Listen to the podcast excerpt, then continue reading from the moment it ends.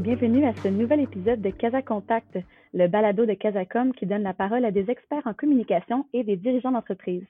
Je suis Claudel Ladouceur, directrice en communication marketing, et j'ai le plaisir aujourd'hui de m'entretenir avec Frédéric Préjean, directeur général de Taxelco et Théo Taxi. Salut Fred, merci d'être avec nous. Bonjour Claudia, merci de l'invitation. Ça fait plaisir. Euh, écoute, Fred, Casacom a eu le plaisir d'accompagner Théo dans sa relance le mois dernier, en octobre. Euh, on se rappelle que la première mouture de Théo Taxi avait fait faillite de façon assez publique euh, environ un an et demi auparavant. elle avait ensuite été rachetée par Pierre-Carl Pellado qui souhaitait en faire une version un peu plus viable. La première question qui me vient en tête, c'est pourquoi avoir décidé de relancer Théo tout de même en pleine pandémie? C'est certain que la pandémie offrait aussi une occasion de, présenter un projet vert. Le gouvernement en a parlé beaucoup de, bâtir et de la relance économique sur des, projets qui étaient à, développement durable et à portée durable. Théo Taxi, c'est un projet qui est vert, qui est vraiment euh, centré sur l'environnement, à offrir une solution de transport qui est pérenne dans le temps. Donc, de lancer en pleine pandémie, pour nous autres, c'est restait quand même un, modèle viable. Puis évidemment, ben, même si la pandémie euh, sévit, les gens ont quand même besoin de se, transporter. Donc, arriver avec l'offre Théo, ça donne une offre éco-responsable à tous les utilisateurs. Mm-hmm. Puis, est-ce que tu as l'impression que les gens ont peut-être plus confiance dans le transport par taxi en temps pandémique, étant donné que les mesures sont peut-être un peu plus encadrées? C'est sûr et certain qu'on a vu quand même plusieurs usagers passer du transport en commun vers le taxi. Euh, ça offre effectivement un sentiment de sécurité parce qu'il y a des séparateurs dans les véhicules, les véhicules sont nettoyés régulièrement, puis il y a seulement un utilisateur à la fois. Écoute, je me rappelle que Théo Taxi 2.0, on va l'appeler comme ça, euh, était censé être lancé cet été plutôt que cet automne. Est-ce que tu crois que ça a été bénéfique? En fait, je pense qu'au niveau de la demande, c'est bénéfique de partir le projet à l'automne parce que même si on est en période de pandémie, on a vu quand même un volume d'appels augmenter légèrement, ce qui fait en sorte que ça supporte mieux la relance de Théo. Donc, d'avoir attendu à l'automne, je crois que c'était une bonne décision. Ben oui, absolument. Donc là, on a parlé euh, des, avantages d'avoir relancé Théo en pleine pandémie. Selon toi, c'est quoi les, les inconvénients d'avoir relancé euh, Théo à l'ère euh, COVID-19? Relancer Théo là, dans le cadre de, la COVID, c'est sûr et certain qu'il y, a un défi parce que les euh, schémas de déplacement des usagers ont quand même beaucoup changé. Avec un repassage de Montréal en zone rouge, c'est venu euh, s'abrir dans tous les déplacements qui sont liés euh, aux activités non essentielles, c'est-à-dire aller au restaurant, aller dans les bars. Puis normalement, cette clientèle-là représente un bon volume d'affaires pour les chauffeurs. Donc, c'est sûr que ça, c'est un, un, défi en soi. L'autre élément, évidemment, tout ce qui entoure le transport adapté euh, qu'on fait à travers euh, pour la STM, euh, c'est aussi affecté parce que ces gens-là, c'est les gens qui utilisent les services de transport adapté sont souvent des gens qui vont à des éléments récréatifs. Donc, il y a certainement moins de volume aussi. Donc, certainement, il y a un inconvénient au niveau de la demande en termes de, de date de lancement. Puis selon toi, c'est en, temps, euh, en, temps de pandémie, c'est quoi le nouveau visage du client de Théo Taxi? Le client de Théo Taxi actuel, il revêt euh, plusieurs euh, critères, c'est-à-dire c'est généralement un professionnel ou quelqu'un qui va travailler, qui se déplace pour des raisons obligées, pas nécessairement pour des raisons de, plaisir. Donc, c'est un, un client qui est aussi plus exigeant en termes de délai de, transport, qui est plus exigeant en termes de qualité de service. Euh, c'est aussi un client qui est avisé, euh, qui connaît la situation. Donc, euh, ouais, je dirais que c'est ce qui caractérise notre client actuel. Hmm. Puis, bon, ben, on va s'en aller un peu de la COVID-19. On a assez parlé. on, va, on va plutôt parler des, des défis reliés à, à relancer une marque, euh, dans le fond, la deuxième version d'une marque. Selon toi, c'était quoi les, euh, les challenges, les défis de relancer une marque dont l'échec de la première version a quand même été euh, assez publicisé? Qu'est-ce que c'est ici sur votre chemin pour la relance de la deuxième mouture de Théo Taxi?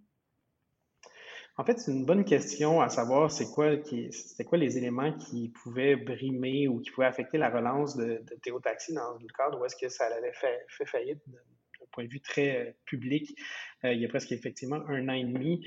je crois qu'on avait beaucoup d'appréhension sur les associations qui allaient être faites entre la première version et la deuxième version. Je crois que là où est-ce qu'on a réussi à très bien faire passer le message, c'est d'amener toutes les différenciations qu'il y avait entre les deux modèles. Euh, Théo Taxi et la, version 1.0 euh, a arrêté ses opérations dans un contexte où est-ce que la population était quand même très déçue de perdre cette qualité de service à Montréal puis de, perdre ce produit-là. Euh, la marque, je crois, était quand même très bonne au niveau des clients. C'est sûr et certain qu'au niveau financier, c'est une autre, réalité. Au niveau des médias, c'était aussi une autre réalité.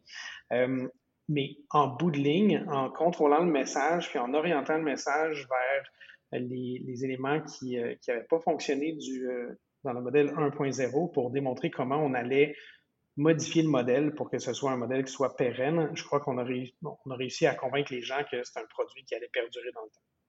Puis, euh, dis-moi si, je me trompe, mais je pense aussi que la séquence de communication a été importante de ce côté-là.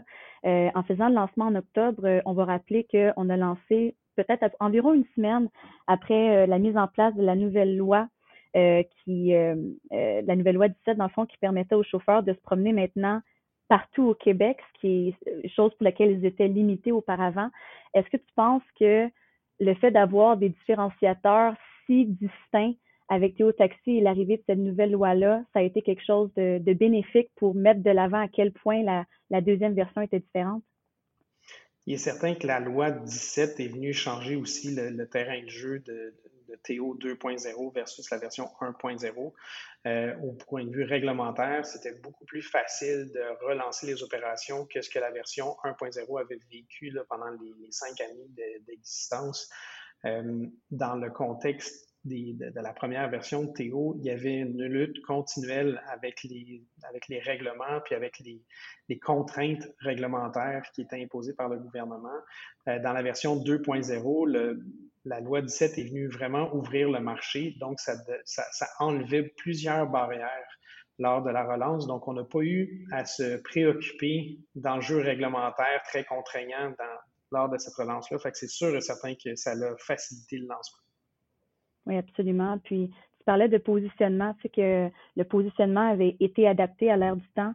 Euh, je me rappelle qu'on a eu nos premières discussions. Euh, on s'est dit que cette fois-ci, on allait mettre aussi de l'avant peut-être cet engouement-là pour l'achat local euh, qui rend la relance de Théo en phase avec son temps. La première version mettait peut-être un peu plus de l'avant le fait que c'était des taxis électriques, donc que c'était bénéfique pour l'environnement.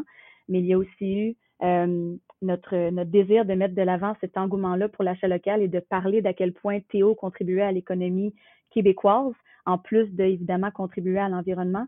Donc, euh, je me rappelle qu'on avait eu cette discussion-là, puis le positionnement qui a été euh, mis en valeur cette fois-ci a aussi, a aussi été bénéfique pour la relance, je crois. Oui, définitivement. L'idée que, que a amené sur, sur le cercle vertueux lié au produit Théo, je crois, était une bonne, une bonne ligne d'approche. Euh, c'est sûr et certain que ça ne parle pas à tout le monde, le concept du, cercle vertueux, sauf que je, je crois que ça, ça, ça, explique bien ce qu'on est, c'est-à-dire une entreprise locale dans un environnement qui est, euh, qui, qui euh, soutenable au niveau environnemental, et où est-ce que financièrement, l'argent, fiscalement, disons, l'argent reste au Québec. Donc, c'est un produit qui est local, qui est vert, puis qui offre une qualité de service qui, qui se veut supérieure à la moyenne. Donc, je pense qu'on a vraiment un, on a vraiment les éléments euh, positifs, surtout dans les éléments parfaits, surtout dans le contexte. Ben, écoute, Fred, euh, on est presque à la fin. Euh, la dernière question qui me vient en tête, considérant qu'on est bientôt à la fin de l'année 2020. Qu'est-ce que je te souhaite euh, pour la, prochaine année pour Théo? Euh, de façon vraiment, vraiment plate pour l'ensemble de la population, ce qu'on nous souhaite, c'est de la mauvaise température. Euh, ça reste que c'est un fait quand il fait froid puis qu'il pleut, euh, les gens prennent des taxis. Fait que pour le succès de notre organisation, c'est sûr et certain que ça représente, euh, on se souhaite euh, de la température moins clémente que ce qu'on a vécu dans les derniers jours. sinon, ben c'est sûr et certain qu'on se souhaite que, que, les choses aillent mieux au point de vue social et économique, c'est-à-dire qu'on trouve enfin un vaccin pour, pour, pour l'ensemble des, citoyens. Puis, puis ça aura certainement des répercussions positives sur notre industrie. Bon, ben, c'est ce qui conclut notre entretien. Merci beaucoup d'avoir été là, Fred. merci à toi.